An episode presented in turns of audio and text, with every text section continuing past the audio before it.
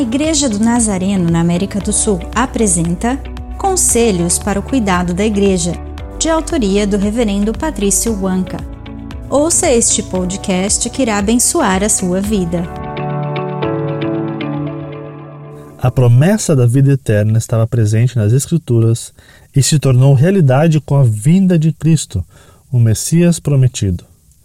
Deus nos deu a bênção de revelar a verdade do Evangelho para que o pleno conhecimento de Deus fosse a mensagem de salvação para os perdidos e a experiência de vida dos crentes. Portanto, não estamos anunciando nossa própria mensagem, mas uma que já foi revelada e o método por excelência para anunciá-la é através da pregação.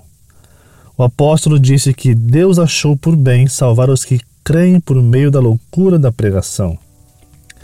Paulo sempre pregou onde foi permitido, e quando não podia, confiava a irmãos de fé como Tito. Oremos. Senhor, ajuda-nos a não deixarmos de dizer o que temos visto e ouvido de Ti. Que Sua mensagem continue a alcançar a todos os lugares por meio da pregação.